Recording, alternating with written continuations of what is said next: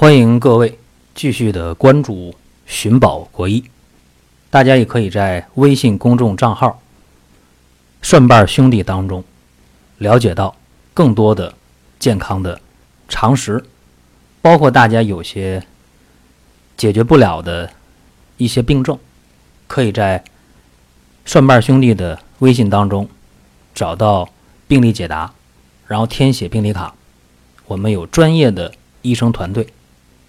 可以回复各位。好，今天的话题是善用药者与虎狼之药。这几天的主旋律啊，就是热，对吧？天气非常热。过去讲说人丑多读书啊，以前我觉得我就多读书肯定对。最近呢天又热，怎么办呢？出去啊特别难受，干脆继续多读书啊。这个多读书呢。我就特别感慨，为啥呀？读书有什么感慨的？因为我最近看《清宫医案》呢，呃，看到一段说，呃，有一年，呃，老佛爷慈禧老佛爷七十三岁那年呢，他是得了场病。这场病啊，其实在今天也是很多人会出现的，就是吃完之后啊，呃，不消化。为啥呢？因为慈禧呢吃的非常好，肥甘厚味啊非常多。大家知道啊，这个肥甘厚味你吃的多了之后啊，你不见得能消化。所以当时的太医一大脉，哎，说老佛爷呀脉息滑硕，那肯定是肺胃有积热了。再加上呢七十三岁了，哎，着点凉受点风，这样的话，这个病呢就是比较复杂了。内有痰热痰湿啊，外边又感了风寒了，所以就是内外呀都有问题，怎么调呢？大家说那不就是感冒吗？是你感冒，你别忘了啊，里边还有食积啊，而且呢还发热，怎么办呢？大家说那这感感冒通是吧？来点那个说伤风胶囊行不行啊？这肯定不行，那阵没这药，而且用这药也不对症。这个时候太医呢就华丽的登场了。太医登场呢，大家觉着这个事儿啊，肯定用一些不疼不痒的药，因为有句老话怎么说呢？翰林院的文章，太医院的药方嘛。大家觉着太医院要是用药的话，那肯定用一些平淡无奇的方子，讲究一个呃四平八稳，对吧？说不求有功，但求无过。大家以为太医会开这样的方子，其实，在以前呢，我呃没研究清宫医案之前，我也这么认为。我说那太医肯定是为求治保，肯定不敢用特别特别猛的方子，一定用一些比较平稳的方子。但是我一看这太医开的方，吓我一跳啊！为啥呢？因为这个太医啊，当时开这方可以说挺猛啊。怎么叫猛呢？呃，用的是枳实、厚朴、川菌，就是大黄，还有连翘，还有黄芩、桔梗、麦冬、山豆根儿。还用了原参，还用了甘草，还用了竹叶。这个方呢，就看起来大家说，哎，摸不出头绪来。其实他用这个方子呢，就是一个缓下剂，叫调味承气汤。哎，调味承气汤打的底子，说白了就是大黄、甘草和芒硝。这个方呢，它是一个泻下的方子。但这个方式泻下呢，它是一个比较缓和的，叫缓下剂啊。它主要治疗的就是阳明燥热内结。这话怎么说呢？有人讲说这中医的这语言呢比较晦涩啊。阳明燥热内结，如果说普通的话，最近戏称说讲人话是什么呢？就是说有肠胃积热。再说白了，你胃肠呢有内热。然后呢，有便秘的事儿，排不出便来，然后发烧啊，这么一个问题，所以用这个调味承气汤打的底子叫缓下剂。说是缓下剂，其实这个我挺有体会的。大概这二十年前啊，我上学的时候，我就给我的同学用过这个方子。啊，为啥说最近我天热在家里读书的时候特别感慨呢？就是二十年前我也用过这个方啊。当时我同学广月儿也是在学校，在宿舍呢，就是感冒了，夏天感冒。感冒之后呢，就是发高烧，然后已经有差不多十天没排便了，特别难受。十天不排大便，大小伙子很难受啊，还发高烧，三十九度左右，退不下去。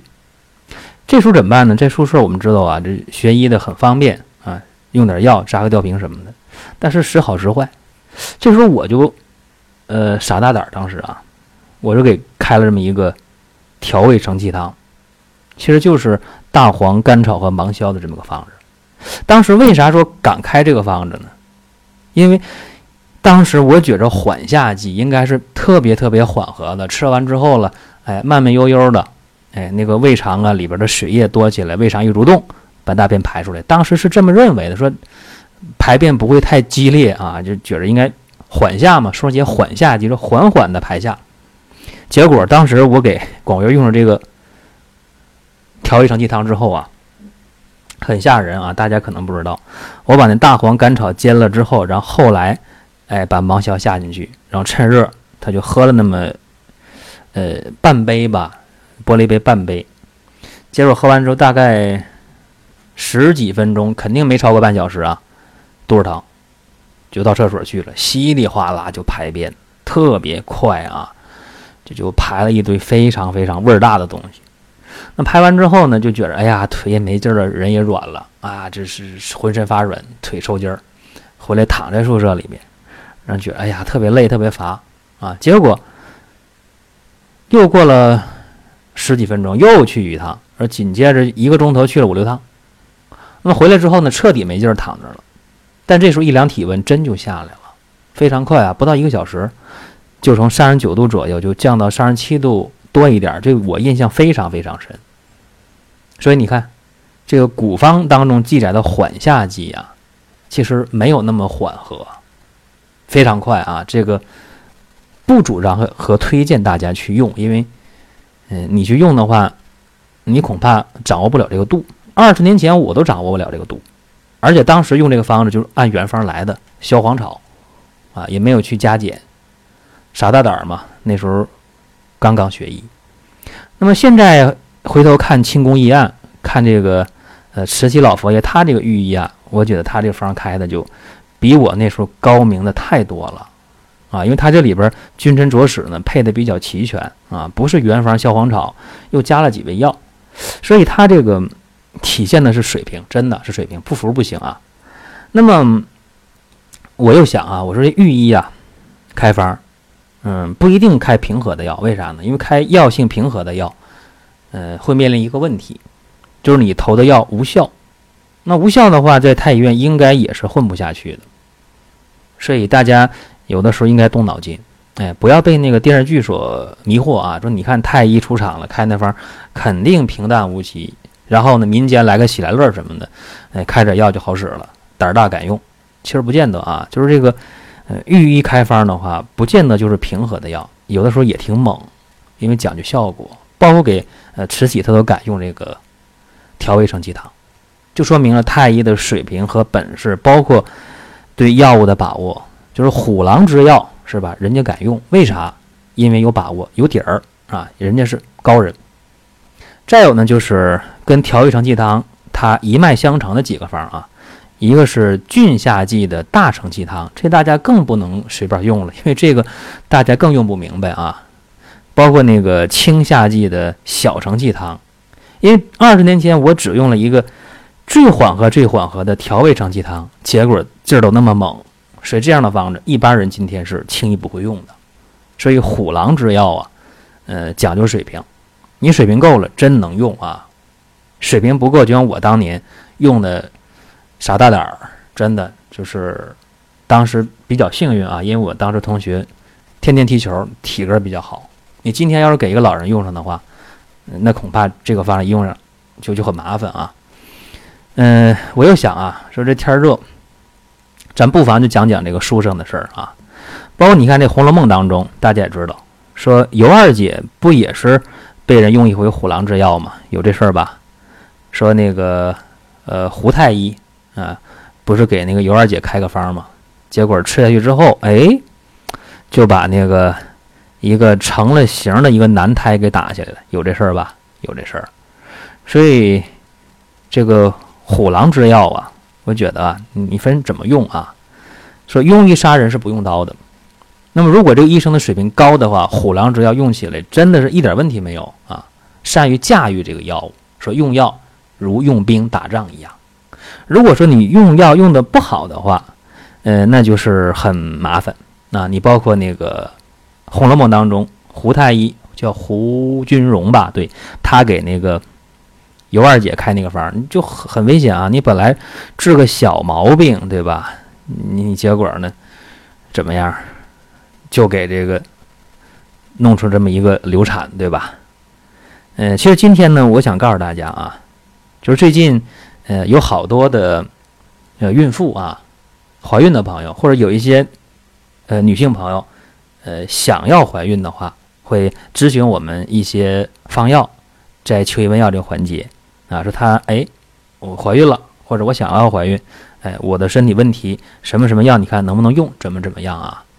嗯，在这儿咱就说一下，其实孕妇用药当中有很多药都称为虎狼之药，都是要禁忌的啊！记住啊，咱说一下，嗯，比方说咱们今天讲这个泻下的药，你看那个番泻叶，呃，巴豆，啊，包括这芒硝，你这肯定都不能用，大黄对吧？这这都不行。呃，再有呢，就是那个半夏、生半夏、生的天南星、乌头啊、马钱子啊。啊，包括硫磺、雄黄、吴松啊，这都不能用。破血药，像那个水蛭啊，呃，萌虫啊，这不能用的啊。像那个麝香，这个肯定不能用啊。穿山甲，嗯，再有就是一些这个中成药，我说一下啊，孕妇不能用的中成药，比方说那个香砂养胃丸，啊，六神丸、三七片、麻仁润肠丸，包括那个活络丹、牛黄解毒片。还有那个大山楂丸，对，大山楂丸也不能随便用，孕妇啊。还有消炎利胆片这样的东西也要慎重啊。总之呢，这个孕妇的用药是非常非常有讲究的。呃，为什么今天提醒这个呢？就是，呃，最近确实有很多人问这样的事儿。再一个，今天很多药都是非处方药 OTC 的啊，大家在购买或者使用前一定要看那个说明书的禁忌症啊。这是今天咱们就讲这么一件事儿。呃，虎狼之药真的这个特别讲究尺寸，讲究尺度啊。呃，如果说没人指导的话，啊，一定要慎重。好了，咱们多的不说啊，可以关注蒜瓣兄弟的公众微信，大家也可以关注呃林哥的健康三十六计和奇葩养生说。好了，再会了。